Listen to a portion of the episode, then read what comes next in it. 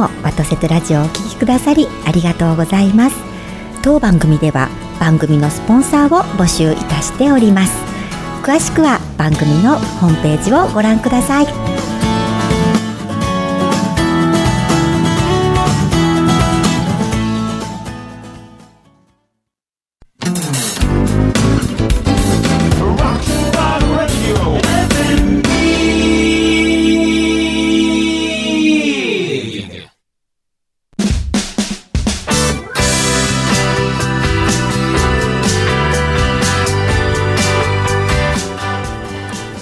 森日和のワトセトラジオ。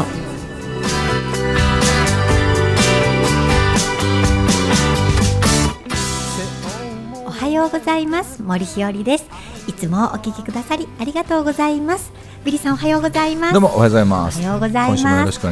願いいたします。はあ、9月ですね。9月で家でも暑いですね。そうなんですよ。いやでもですねやっぱりやっぱりちょっとずつね、うん、秋の香りはしますよね。あの、ね、虫の鳴き声とかですね、はい、やっぱりあの大好きな季節にが来たなっていうふうに思いますね。秋好きなんですね、うん、どの季節もね大好きなんですけど、はい、やっぱり秋になると食べ物のこと思っちゃう 本当美味しいよね。ですよ。うん、で私こんな仕事しながらそしてね公園とかではあの食育のでお話しさせていただくこともあるんですけれどもその時にはああとテーブルマナーの時も言いますね、うん、あの話しかけられてもすぐに答えられるように、うん、一口を小さくしてあの口の中入れておいたらすぐ飲み込めますよねっていう話をしたりするんですけれども私の幸せ感はですね、結構あの大口で食べることなんです。ああ、いいわかるそうなんですよ。だからあのケーキとか大好きなんですけど、うん、ケーキもあの一つをちびちび食べるのもまあまあまあいいんですけれども、うん、もうぐってぐいってしてあの三口ぐらいで一つを食べきるっていうのが。もう至福の時ですね。あのよくこう味わって食べなさいとかよく僕言われたんですけど、はい、ダメなんですよ僕も。はい。ガップとかそうですよね、はい、なんか幸せだなって思いますね。はい、まあそういう暮らしに幸せを感じつつ 今週も始めてまいりたいと思います。よろしくお願いいたします。よ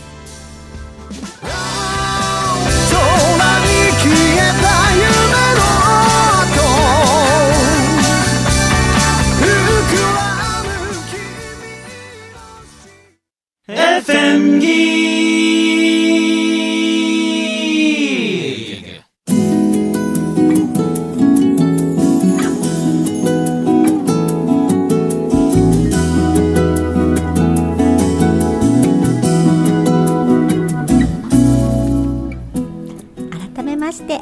ございます。どうもおはようございます。おはようございます、えー、ビリーさん9月入りましたけど、はい、何話しますかね今週は。さっき季節感って言ってましたけどね、えー、つくづく最近思うんですけど、はい、僕らが小学校中学校ぐらいまではね、はい、なんとなく秋だなっていうのは、はい、ものすごく感じてたんですよ。感じました。これどういうことでしょうかね。私も中学校の時とかですね、うん、あの秋の香りがしてくるっていうことがあったんですね、うん。今はあんましないでしょ。そうですね。特にね、えー、セミの声とか、はい、もう8月も後半になってきて、うん、9月ぐらいになってきて、うん、つくつく帽子とかが投げ出してたんだけど、はい。はい、最近もうお盆開けたらつくつく帽子投げ出してるので、はい、そうです早早いですよね。あれ？って思ったり、ね、とかも早いです早いです早いです。はい、うんちょっとずつ季節がずれてきてるのかもしれないですね、ね、あとはやっぱり、うん、あの私小さい頃って畑をあの、うん、畑田んぼを稲刈りした後も焼いたりとかしてますしてます。あの、芋掘りじゃなくて芋掘りなのかなの時にお芋焼いたりとか、うんうん、なんか香りがやっぱりしてきてたんですよ、ね。うん、日常の中で、うん、でも今田んぼとか畑も減ってしまったし、まあ、引っ越したこともあって近くに田んぼ畑がなかったりもするんですけど、はい、実家の周りはもうほとんど田んぼだったのに今もうお家がいっぱい建ってですね、はい、住宅街になってしまうと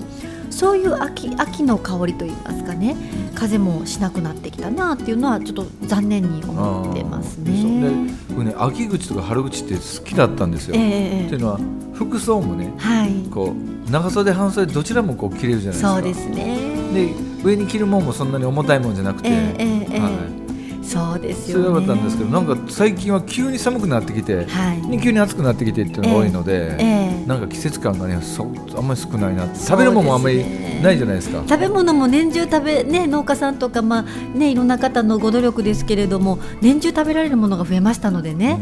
季節感っていうのはなかなか難しいですよね、だからひよりさんとかは、特にこう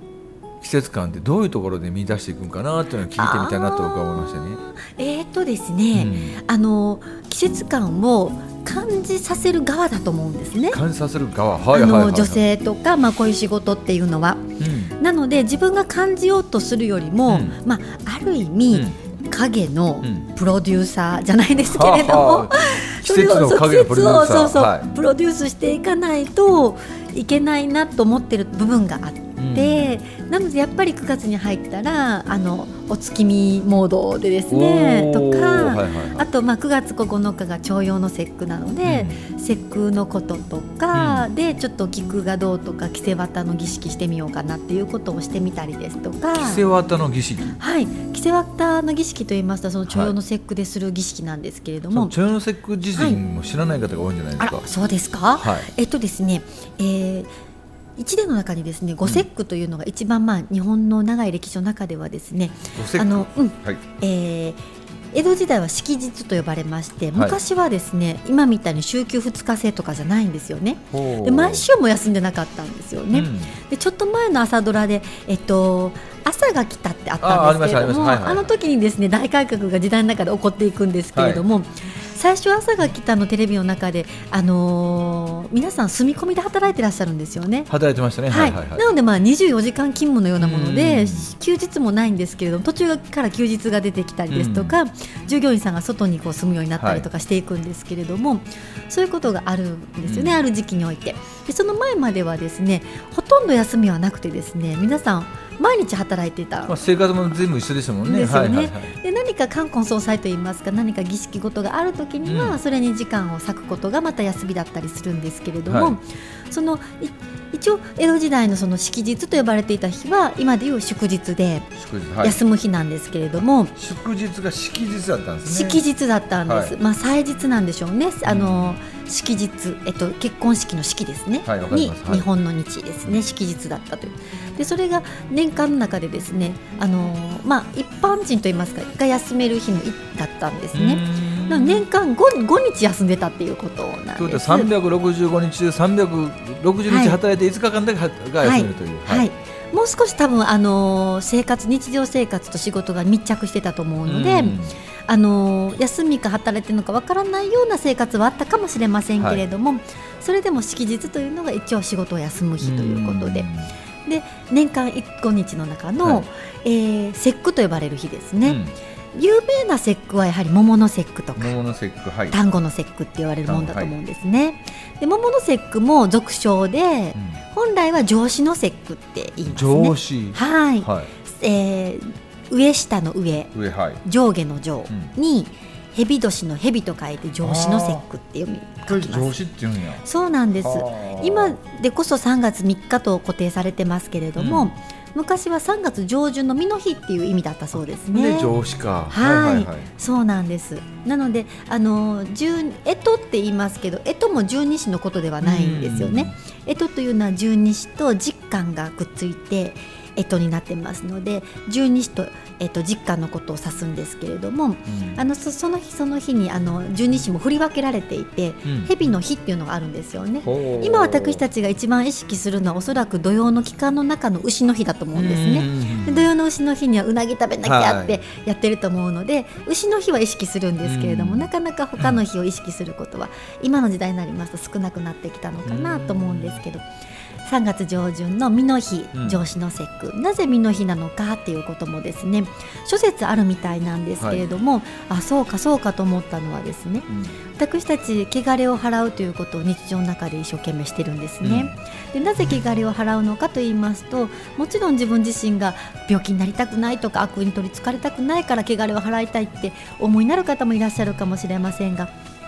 そもそもは日本人の美しい美徳観の一つである、はいはい、人様にご迷惑をおかけしたくないというところから来ているというふうにも伺うんですね。汚れというものは映るものだそうなんです。うん、なので人に映らないように自分自身の汚れを払うということなんですね。で汚れの払い方としては、うん、いろいろあると思うんですけど一つがやはりみそぐということだと思うんですね。はい、で私たち日常の中でいっぱいみそいでるんですよね。うん、お家帰ってきたら靴も脱ぎますしお家帰ってきたら手を洗いますし、はい、顔も洗いますしお風呂にも入りますしこれ全部みそぎだったっていうふうに言われますけれども。つまり水を使って、まあ、自分の汚れを払うということで、それであの上司の節句というのはあの流しびなから始まってますね。人型と呼ばれる人の形のした紙をですね自分の体でなぞってですね、はい、汚れをその人型の紙に移してですね、うん、そして水に流すことによって汚れを払うと。はい。それがもう少し上達上発展してきますと、えー、流しびなになって江戸時代ぐらいになってくるとそれが豪華になって飾り家の中に飾るようになって流さなくなったっていうところがあって。なのでなぜ蛇の日なのかっていうのはあのあれですね。蛇さんってニョロニョロしてますよね、はい、それが川の流れに、まあ、見えるみたいな。それで汚れを払うっておっしゃった先生といいますかそういうことが書かれている書物も見たことがありますね、はいはい、そういう汚れを払う日、まあ、五節句全部汚れを払う日なんですけれども、うん、特に女の子の日である上司の節句は女の子は汚れやすいということもあって、うん、汚れから守って差し上げようと思う気持ちが強く表れているのが上司の節句なんじゃないかなというふうにも思ったりもします。はい、それが一つですね。はい、で単語の節句は5月5日ですね。これも今あの子どもの日になってますね、うん、昭和23年から子どもの日になってますけれども、はい、あのそれまで特に江戸時代前かな。戦戦戦戦えー、戦国時代とかは、うん、特にあの武士の時代というのは男の子の、えっと、単語の節句別名勝負の節句って言いますのでね。勝ち負けの勝負とかもしくはなお武って書いて武術にた、ね、名をたけますようにということの祈りを込めてですね、勝負の節句が男の子の節句だったそうなんですけれども、うん、その前は女の子の節句だったとも伺っておりますね。やっぱり汚れを払う日ということであのよもぎとか香りの強いもの。香りの強いもので汚れを払うのはバンコク共通みたいですね。あのドラクラさんはあのニンニクの匂いがダメですもんね。なので汚れのあの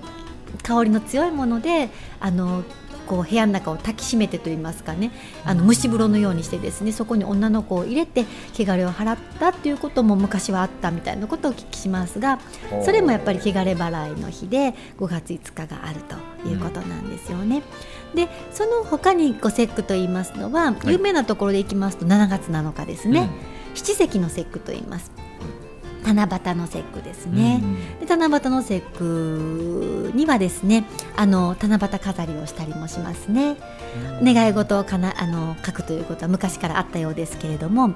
今みたいにどんな願い事をしてもいいという日ではないみたいですね。もともとまあ七夕という漢字読み方というのもまあ言ったら不自然ですよね。七世、ね、そうなんです、はい、七石の節句ですから七夕方の夕ですから七石と読む方がまだ自然ですよね。うん。七夕の日となったのは七夕つ姫から来ているようなんですよね、つまり旗織りをするお姫様のことですので、なので手芸とかあの習い事の上達を祈るということがもともとの始まりのようですのでそういう意味ではあの願い事というのは芸事の上達ですとか習い事の上達ですとか手芸あの繕い物の上達を祈るためにあったみたいなので誰々ちゃんと両思いになりますようにとかいう祈り事はもともとではなかったみたいですね、ね、今は何でも書いてます。けれども昔そうなんですよ。この前面白かったのがですねあの今日和塾させていただいている、えー、岡山校ですね。岡山校、はい、あのえー、お寺で開催させていただく月が何うん、何ヶ月かあったんですけれども、はい、伺いますとそちらのお寺はあのご本尊が薬師如来様だということなんです。で薬師如来様はどういう仏様なんですよというお話を子どもさんたちが集まられた時に住職さんがお話しされたそうなんです。うん、でその時に薬師如来様はあの薬壺あのお薬のおつぼつぼを持ってらっしゃるので、うん、いろんな病気を治してくださるんですよっていう話をされたみたいで。うんうん、で実はあのお金がないっていうことも病気って考えてくださるんですよっていう話をされたみたいで、うんはいはい、そのお寺に伺いましたら七夕飾りを飾ってらっしゃったんですけれども、うん、願い事見ていたら、うん、その話を聞いた後だったからか 子どもたちがお金持ちになれますようにっていうこといっぱい書いていてお小遣いが月何万もらえますよみたいな書いてあっては あその話を聞いたからだなっていうふうに思ったんですけどそういうことを書いてらっしゃるお子様方もいらっしゃったということですね、それが史跡の節句で、はい、あの節句飾りはですねあの夏野菜を飾るんですね。夏野菜飾る。はい、はい、ウリとか、あのお茄子とか。はい、でそれを飾っていると昔は今みたいにテレビもインターネットもないですし本だって簡単に見れるような、時代ではなかった時もありますのでそうそういう床飾りを見て、うん、これからの季節何を食べていけば自分たちはまあ生きていけるといいますか元気に過ごせるかということを学ばせていただくのがまた床飾りの役目の一つでもあったと思うんですね。やっぱり季節その季節その季節にできる野菜というのはその季節を生きていくためのお知恵がそこにありますので、うん、特に夏野菜といいますのはウリとかナスというのは体を冷やしてくださいますので、はい、それを食べると夏が過ごしやすくなると。その初物を神様に感謝するということで捧げるのが床飾りですから、うん、そういう意味では床飾りをするだけで子どもさんたちはそれを見て今からの季節何を食べようということを、まあ、学ばせていただくということなんですよね。なので今そういうことをするとなお一層いいですね。うん、というのは先ほどありましたように季節感が今お野菜でなかなか感じられなくなっていますからあえてそれを飾ることによって今の季節はこういう野菜が旬なんだなっていうことが分かるということですね。で史跡の節句。あと2つはですね実はマイナーで、はい、先ほどちょっと出てきたのが徴用の節句ですね、はい、9月9日なんです。はい、で数字に陰と陽があって、うん、陰と陽ってあのビリーさんどっちが陰ってどっちが陽ってご存知ですか？偶数あどっちって分かる？偶数と奇数で分かれてるんですよ。えー、偶数がどっちなんですか、陰か陽で。偶数が陽で奇数が陰はい、なぜか日本人そう思う人が多くてですね、質問しました。らほとんどの方そうお答えになるんですけれども、うん、実は奇数が陽なんですよね。なんで水引の本数なんかも奇数だったりとかするんですけれども、あと結婚式のお祝いの金額とかも結構奇数で揃えたりするんですよね。奇数が陽なので、陽のマックスの数字が9ですよね。それが重なるということで徴用の節句というと。いうことなんですが私あの実は絵問答の勉強をさせていただいていたんです、はい、あのいわゆる十二人絵とかの勉強なんですけれども絵問答の先生がおっしゃっていらっしゃったんですけれども実は今9がまあマックス数字の中で一番陽が極まる数字ということで9月9日のことを徴用の節句って言ってますけれども、うん、昔は陽の数字が重なれば、全部徴用って言ってたと。なので3月3日も陽と陽ですから徴用、そして、えっと、七石の節句も、えー、単語の節句も、えー、陽が重なりますから徴用って言ってたんだよっておっしゃるのでもしかしたら一つのことを指してなかった可能性もあるなというふうに思うんです。で、ね、9月9日はですね、うん、あの別名菊の節句とも言いまして菊ってあのお花の菊ですね、なので3月3日は桃、うん、そして、えー、5月5日は勝負。植物の、まあ、サブタイトルがあると言いますかね、はいはい。なんです。七石の節句は何だったかな？浅さとかですかね。はい、はい。だったと思います。ちょっとぜひね皆様もお調べいただきたいんですけれども。であの長寿節は菊なんですね、はい、で菊の象徴はですね不老長寿なんですよ。不老長寿はい。なのであの天皇陛下のですね菊の御紋もあの長はいはい、長生きと言いますかご健康で長生き長くこの御代が続きますようにというような祈りがあるというようなことをお聞きしたことがあります。で菊なんですね。はい。はいはい、でその菊にですね先ほど話しかけました着せ綿の儀式という話をね、うん、させていただいたんですけれども、うんうん、その長寿、えー、年を取らないということを祈るためにですね、女性の皆様だったと思うんですけれども何をしていたかと言いますと菊に綿を着せるんですね。ポッとかぶせるんですよ。はい。そして朝露をそこにまあおろしてといいますかかぶせといたら降りてきますよね、うん、でその朝露をで顔をまあ拭いたりとか体を拭くことによって若返るというふうに考えていたということなんです。そしてその綿に抱きしめられた菊の香りが、まあ、お香のようにですね、うん、昔あんまりたくさんお風呂には入れませんので、あの抱きしめていたっていうこともまたその一つの儀式であったというふうに言われているんです。なので若返りの儀式があの菊の節句え徴用の節句にはあるということなんですね。でこれ難しいことにですね今ちょっとノート今日持ってこなかったんですけれども、うん、何色の菊には何色の綿を着せるっていう決まりがあって。わ綿にも色があるんです、ね、はい順繰りで着せるんですよ、はい、菊はあの白と黄色とまあ赤と言いますかねがありまして白の菊に白の綿をかぶせるわけではなかったはずなんですね、順繰りであの回るように着せるんですね。でそういったことにもきっと色にも意味があり順番にも意味があり全て何かの祈りのメッセージなんだろうなっていうふうに思うわけなんです、はいはい、でそういうことをするっていうこともまた季節感を感じることができる。でそういったことをこう、まあ、部屋に飾ったりとかできるのってやっぱり女性の役割でもあったりすると思うんですね、うん、だからあの四季が分かりにくくなっている今だからこそですねあえて四季を生活の中に取り入れていくっていうことはとても大事なことなんじゃないかなとは思ってますね。はい。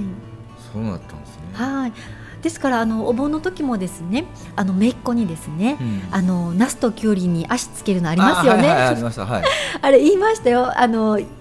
あのなぜきゅうりにとナスに足が生えているのかっていう話をしたりですとか、それもやっぱりあの夏野菜を活用しながらですね、私たちの生活に取り入れながらご先祖様を敬い、ねはい、ご先祖様たちをおもてなしし、うん、そしてあのきちんと見送るっていうことの心の表れがあそこにあるんじゃないかなと思うので、それもやっぱり言い伝えていかなければいけない、あのまあ、大人としての日本人の大人としての役割なのかなっていうふうに思っていますね。だって僕も小さい時あのなんでなすびときゅうりに足こうね、そうですよね。お箸というガリで作ってさ、はい、ちょっと可愛いですけどね。ななんなんやろこれと思ってましたけどね。いや本当すごいですよね、はい、帰ってくる時は早く帰ってきてほしいから、はい。きゅうりの馬に乗って、うん、そして帰る時はゆっくり帰ってねっていうことで牛さんに乗って帰っていただく、うん、牛のななすびで作った牛ですよね、はい、で帰っていただくっていうこの心の表れがねまた美しいなっていうふうに思いますね。あともう一個何なの？もう一個いつだと思います？今の流れからいくと1月でしょうね。そうなんですよ。か11月かなだけどどっちかなと、はい、1月の7日なんです。1月は、はい、1日じゃなくて1月は7日そうなんですよ。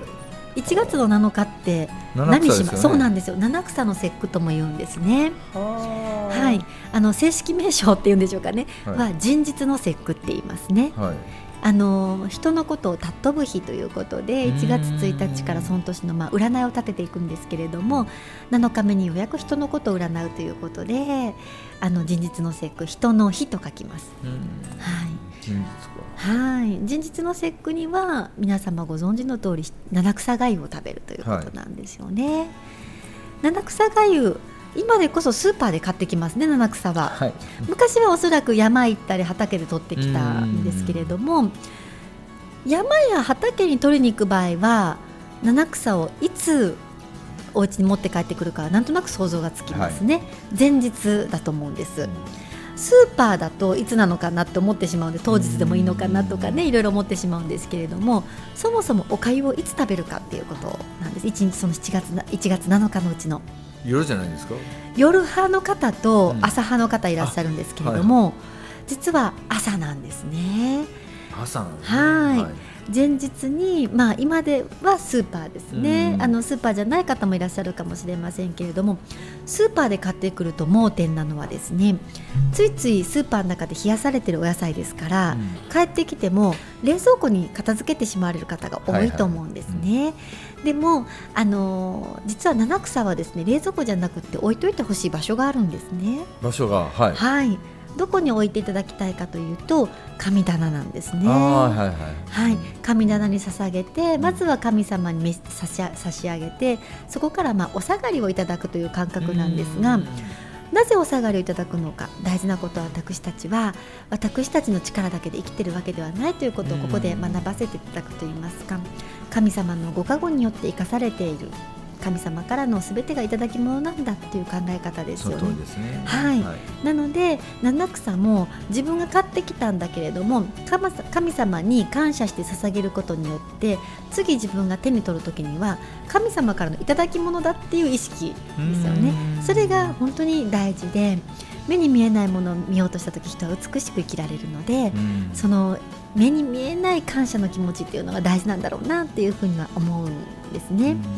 でおろしてきたものをおかゆさんにしておかゆにしていただくと。なので私たちはいろいろね、あの健康を考えておそらく厚生労働省の方とかでしょうかね あの健康を考えて1日何ミリグラム取った方がいいよとかビタミン何グラムだよっていう目安は出してくださってるんですが人はしっかりとその数字通り取っていても病気になる時は病気になったりするんですよね。そう思います。とやっぱり栄養素だけで生かされているわけではないと。私たちは太陽の光ですとか風海いろんな力エネルギーをいただき神様のエネルギーをいただきそして時に人の言葉でも元気になるんですね。